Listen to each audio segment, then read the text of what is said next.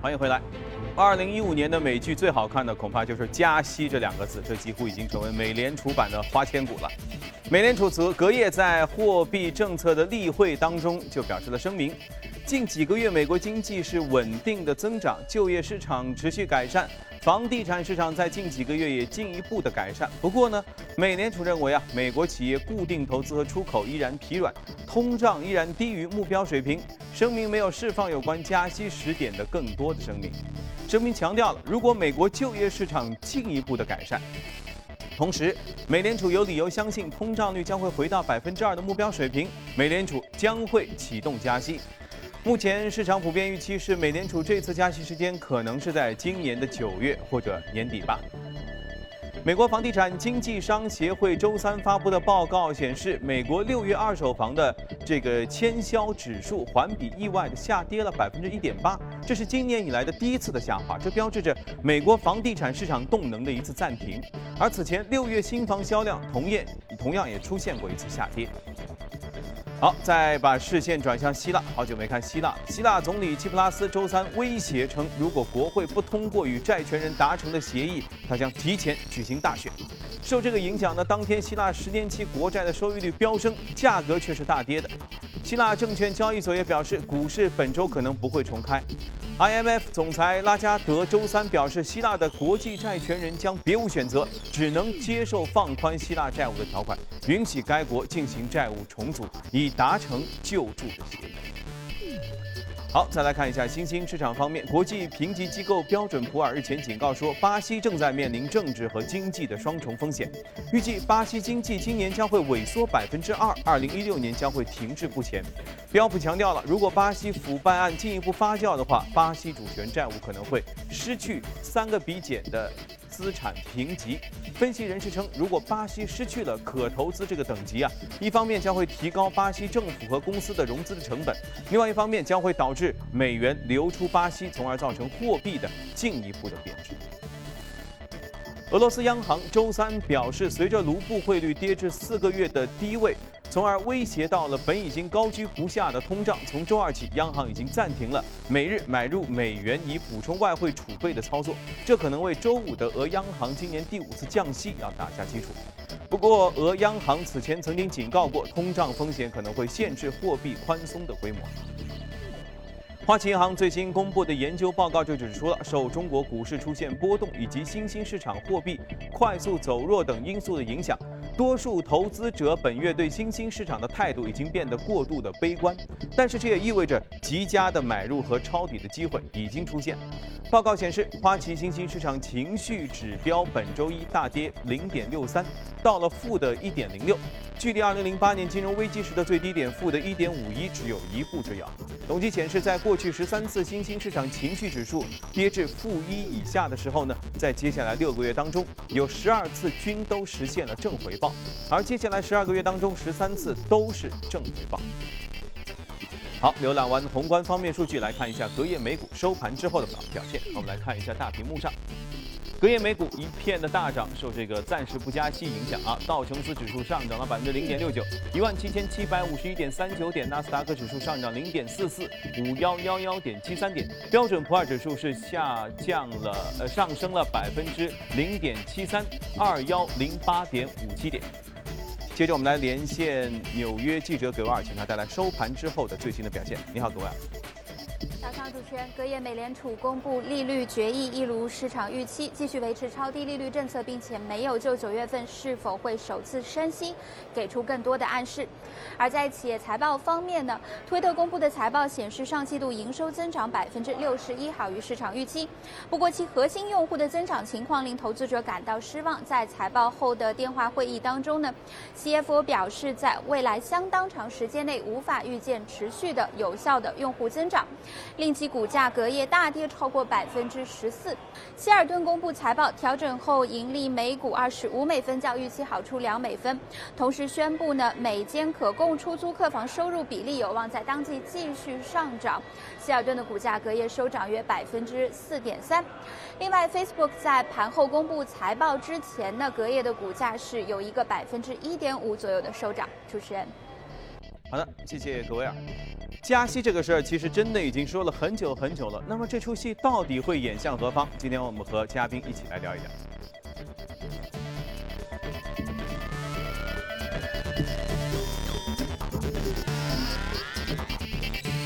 好，坐在对面的是钜派投资集团的许哥，你好。你好，嗯，美联储这个事儿应该是一个新鲜热辣的事儿，对不对？昨天晚上刚刚公布的。那么，呃，对你来说啊，像你我，因为我们也一直在期待这个加息不加息，你本身有希望落空，还是希望实现，还是什么感觉都没有呢？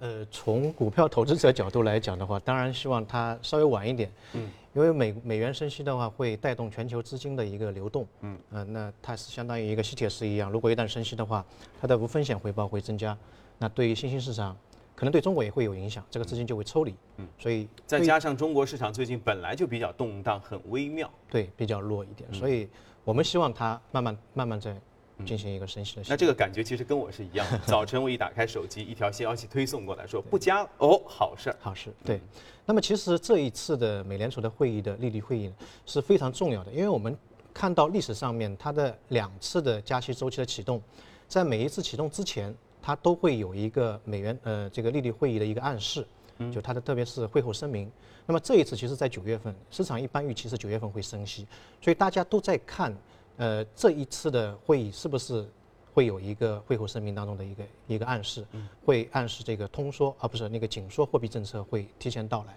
但是我们从昨天的这个会议的声明当中可以看到，呃，它是有一个措辞的微调，嗯，就是说通胀可能现在还是比较慢，现在美国通胀大概只有零点四、零点五左右。那么它的通胀水平要达到百分之二，才能达到一个升息的一个标准。那么所以在这个方面来看的话呢，呃，现在可能这个升息的步伐没有市场想象的那么快。当然这是一个好事情，我们刚才也讲过了。其实我们从另外一个角度来看，美国现在经济的状况就是好坏不一，没有像过去那么升息之前那么强劲。比如说我们看到一九九四年，它是一波升息的周期。呃，两千零四年一波升息的周期，那么在升息之前的话，美国经济的 GDP 在九四年的话是达到了四点零四，嗯，那么两两千零四年的话是达到三点八，那么这一次的话，一季度的 GDP 只有负零点二，啊，那么今天晚上其实是二季度 GDP 会公布，大家可以关注一下，市场的乐观预期大概是二二点五左右，那么即使是二点五，你去跟四点零四跟三点八比起来的话，还是还差一大截，还差的比较大。那本周我们也看到一个美国的消费者信心指数。市场预期是一百，结果出来是九十，这个差距也是比较大。因为在美国经济的话，呃，消费占到一个百分之六十六的一个比重，所以如果消费者信心比较低落的话，呃，对于它的这一块可能影响会比较大。那么还有最后一个因素，呃，我们可以看到，在九四年也好，九九年也好，两千零四年也好，呃，这三次的加息周期之前，其实整个外围环境对美国来说比较有利，整个全球经济。发展比较快，但这一次的话可能有点微妙。一个是我们看到中国的经济可能有点放缓，第二个希腊啊也是有一些问题所在，所以对他来说是会有一点点的呃就犹豫在这里。所以时机未到嘛？对，未来两个月时间当中他们会呃去看进一步的数据。另外一个我们也想谈一下，呃最近一段时间我们可以看到黄金、白银、石油，呃螺纹钢。都是有一个很快速的一个下跌，所以很多人也在问：如果说美元加息，那么对于这一些市场会不会雪上加霜？对啊，或者是这个打压会更厉害？那我们去看了历史上面的三次加息，九四年、九九年，还有零四年，这三次的加息周期来看，呃，最早一次九四年的话，呃，美元是呃那个黄黄金是跌的，但是黄金跌了两个美金，大概百分之一不到，但是石油呃伦敦铜。还有伦敦的那个锌，嗯，都是涨的，石油涨了百分之八点四，啊，所以对它影响不大。那么如果一九九九年的这一次加息来看的话，呃，石油涨了百分之七十七，黄金跌了大概三个美金，也是非常少。最后一次零零四年这一波大的十七次的加息周期是非常大的，应该说对市场影响也是最巨大的。呃，结果黄金、白银都是上涨，石油是从三十五美金到结束之后涨到七十一美金。就涨了基本上百分之一百左右，所以呃，我觉得不需要有很大的担心，认为美元升息之后会对大宗商品、黄金、石油，呃，还有那个呃那个那个那个原材料有一个更进一步的打击，不一定的啊。这恐怕就是说是想象中好像就是，哎呦，它一旦加息的话，对我们影响一定会很大，对周边影响都会很大。如果他真的宣布加息了，大家勒紧裤腰带开始过日子，其实日子也就过，对对说不定还能往上涨对。，可能已经提前提前消化了。特别是对美元指数的话，呃，我们看到美元指数现在涨得是蛮厉害的。对呃，从历史上看来的话，如果说真的加息周期启动，反而美元指数下跌的可能性会大一点。啊，所以有很多其实是就像地震前还会有一些预兆，是这样的。是的，嗯，那好，如果我们预期一下九月份加息的话，那么有可能会对我们的这个周边的生活，或者比如说对中国市场、对外围市场会有什么样的影响？如果加息的话，对于新兴市场的影响会大一点。嗯，呃，原因在于，呃，美国的 QE 大部分的资金是往外流的，它并没有在国内的实体经济当中产生一个循环。嗯，它流到了体外，呃，新兴市场基本上占了一半左右。嗯，如果加息的话，它就要往往对，这个钱会往往往国家走，但中国影响会比较小，因为毕竟现在中国还资资本管制的，嗯，你这个资金流出还是有有一定影响。那剩下主要还是心理方面的。对，嗯所以各位，你看，平常一定要多多收看我们的节目啊，因为我们会有有关于这种，呃，国际金融、经政治等等方面的一些事情的 最新的一些判断啊。好，来接着一起来聊一聊美股吧，看一下异动美股榜上的情况。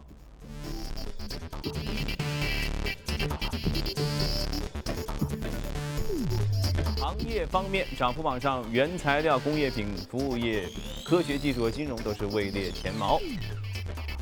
在个股的涨幅榜当中，区域航线、个人用品、教育培训、专用化工品和金属加工也是排名靠前，不像前两天全是卖药的。今天我们要来说一说一个教育培训方面的美股。教育培训其实哦，最近我觉得中国市场很火，无论是小朋友培训，因为我们家小朋友要读读这个学前班嘛，然后到小学生培训、中学生培训，然后一直到大人的培训，我觉得最近整体的教育都是非常火的。对，国内的话呢，可能就前端的教育会火一点。嗯，那我们今天讲的这个教育呢，职业教育呢，它是基本上成人，呃，大学毕业之后，嗯，进一步深造，那么进这一家，这一家呃，中文翻译过来应该叫呃迷途者教育。这名字也怪怪的哈，越读越迷。迷途者教育，那么它的下面有一个呃大学叫做迷途者大学，呃，在美国的话，它主要是从事那个呃学后的教育，就是学成之后的教教育。当然，它提供研究生和本科的那个学历，啊，它还提供学历。提提供学历，嗯所以它这个整个体系比较完完善一点。它在华盛顿和那个马里兰州那边有十一所分支分支机构啊。那么最近一段时间，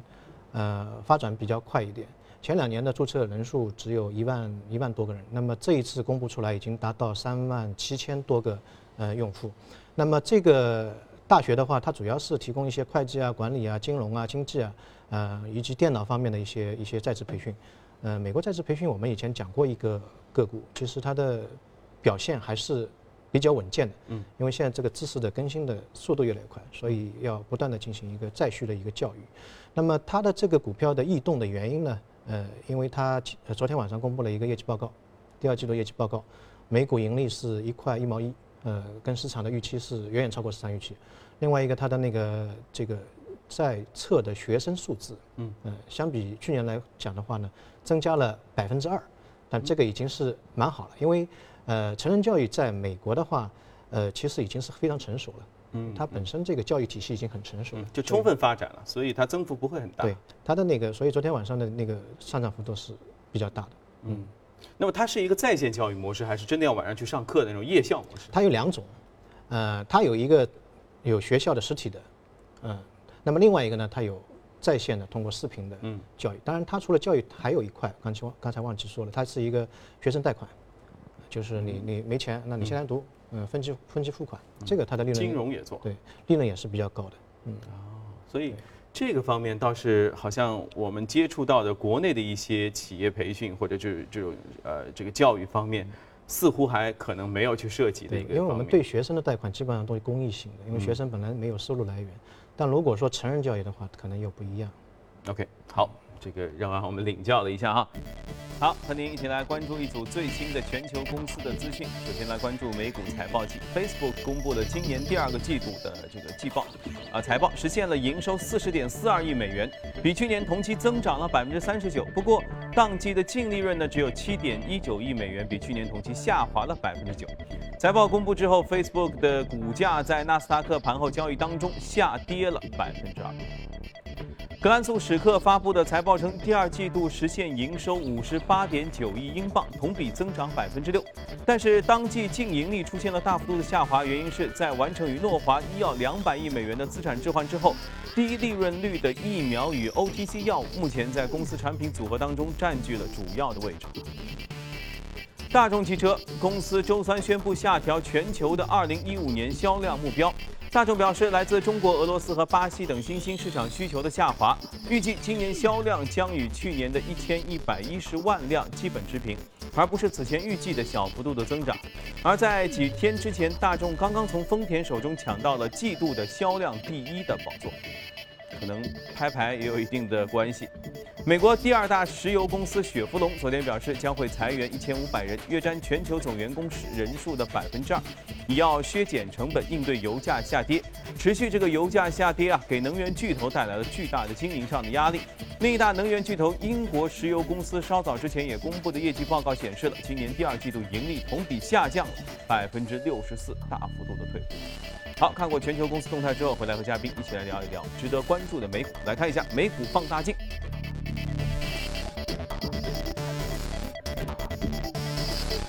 在美股放大镜当中，我们能看到有今天精选了泰森食品和艾特科技，这是机械类的啊。先说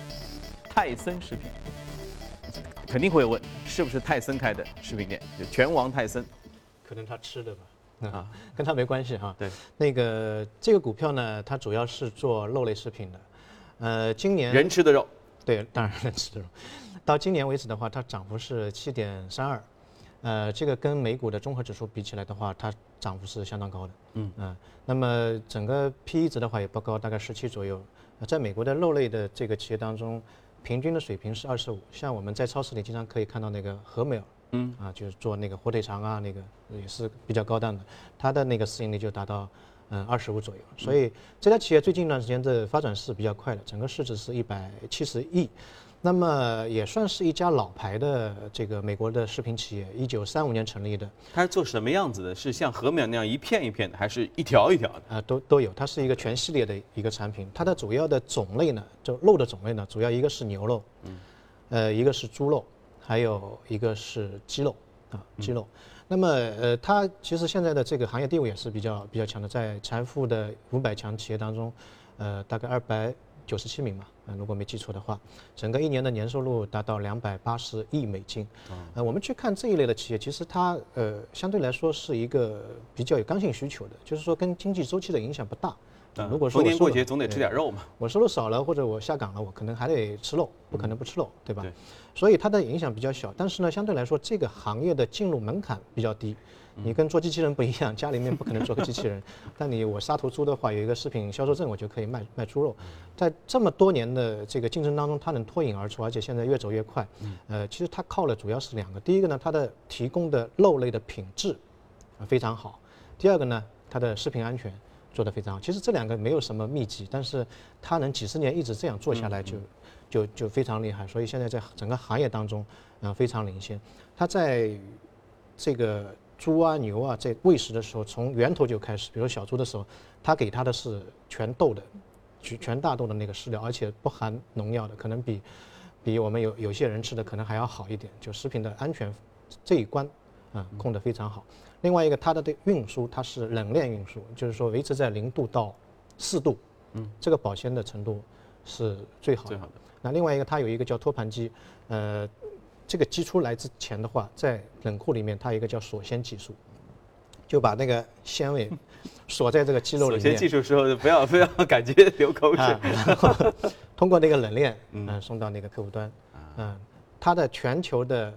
质量控制是统一的标准。不是说在美国这样，在第三世界是另外另外那个样子，所以，呃，这是它的一个核心核心的一个竞争能力啊是比较好。那我们去看美国的这种肉类的呃食品，它其实是有个板块，有很多的那个股票。呃，我们研究一下，它其实是有一个规律的。它规律呢，一般在美国，你去看从五月份到十月份这一类的股票会出现一些上涨，原因在于从五月份之后呢，是美国的那个休闲旅游，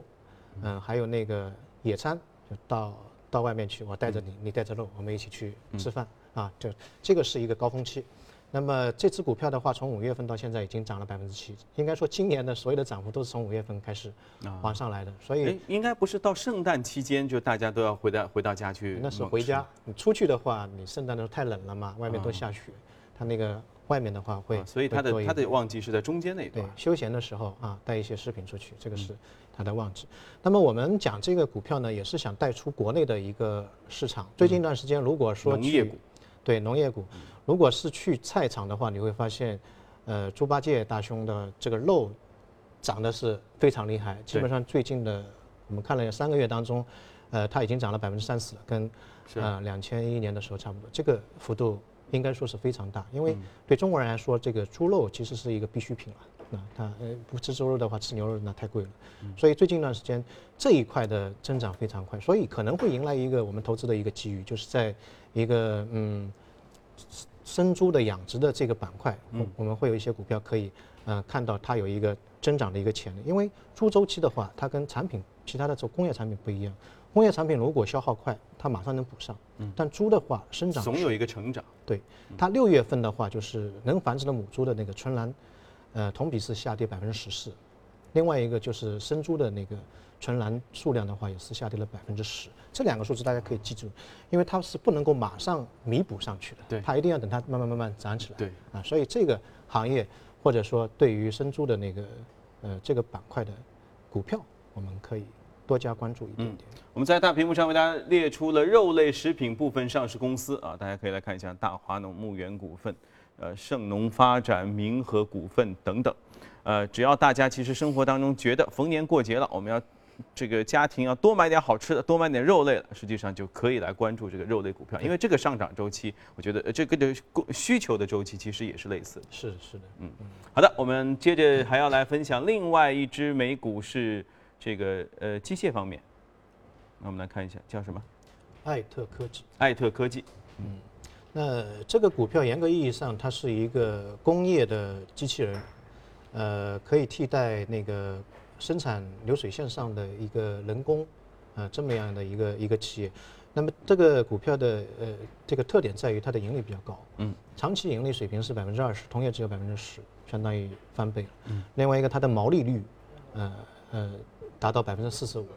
四十五。它显然掌握核心科技啊。对它，你可以做一个横向比较。我们上个礼拜讲过，那个苹果的利润率是四十九点七嘛，嗯啊，它是呃达到四十五左右，嗯啊，所以它的那个利润水平啊非常高。那么现价大概七块钱，呃，华尔街的一个估计的话，有可能涨到十块九，所以整个呃前段时间也跌得比较狠一点，所以这段时间的话，这个上升空间给让了出来。嗯，那么这家企业的话，在机器人的制造业当中，在美国本土它算是最大的。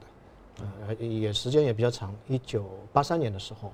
呃就开始成立了。那么它主要刚才讲了，做做的是工业的机器人，嗯，工业方面的这机器人流水线上那种大手臂，对大手臂挑挑那个零件啊、包装啊，嗯这一块，呃，总部在加州。那么另外一个，它的核心技术呢，我们刚才讲到它的利润率为什么那么高？它有一个核心技术就是智能的视觉系统。很多机器人像扫地机器人那种，就是走来走去，它没有眼睛的，它没有一个反馈的回路的。嗯但这一类呃这个厂家呢，它有一个核心技术，就是智能的一个视觉系统，它可以鉴别流水线上面这个东西过来是什么样的形状的啊。我看过一个视频，然后过来的话，因为以前的流水线上东西都是一样的，但它如果放不一样的东西，它能能够鉴别出来这个什么东西，然后给它什么样的配置。因为以前的话，我们的产品都是华一的，嗯，啊，都投资化非常厉害，但未来一段时间当中可能会有个性化的需求，所以这个对他来说是一个比较大的一个一个一个好处。嗯，另外一个呢，它的整个产品线的话呢，会有有有三条，第一个呢就是机械的机器机器人的一个机械的系统，这个是应该是硬件。那另外一个呢就是软件，嗯，相当于机器人大脑，包括视觉的一个智能的系统，还有一个呢就是机器人的一个整形的配置。嗯，那么整体这一家企业的应用范围比较广一点，它有包装，啊、医疗，啊、有一些小的手术，嗯，因为它的这个稳定性非常好嘛，歘一下就割下来了，啊，不会手手抖。那么还有一个中工业的一个制造，那么还有一个非常重要的就是货品的挑选，嗯，货品的挑选，因为我们现在看到很多的大型的物流，啊，包括像京东啊，呃，亚马逊啊，它后台有个很大的物流，对，这个物流当中呢，以前都是人工的，嗯，那现在他们他们可以做到，呃，没有人，全部是机器，你只要让它扫一下码，嗯，啊，它过去看形状核对完了就可以出来，后台无人的飞机，啊，就送搭上去。就送走了，整个流水线的效率非常高，梦幻一样，不会不会出错。嗯，另外一个这个药房现在对呃分药，对分药这个非常厉害，你就是扫一下码它就进去了，出来的话肯定是你要的东西。嗯，这个是二十四小时的一个一个一个一个配置的，这个是非常好。我们在屏幕上也为大家列出了机器人受益的标的，因为这些都符合像工业四点零啊、互联网加啊等等的概念，大家可以一起来关注一下。好，时间关系，非常感谢许哥今天和我们一起的分享。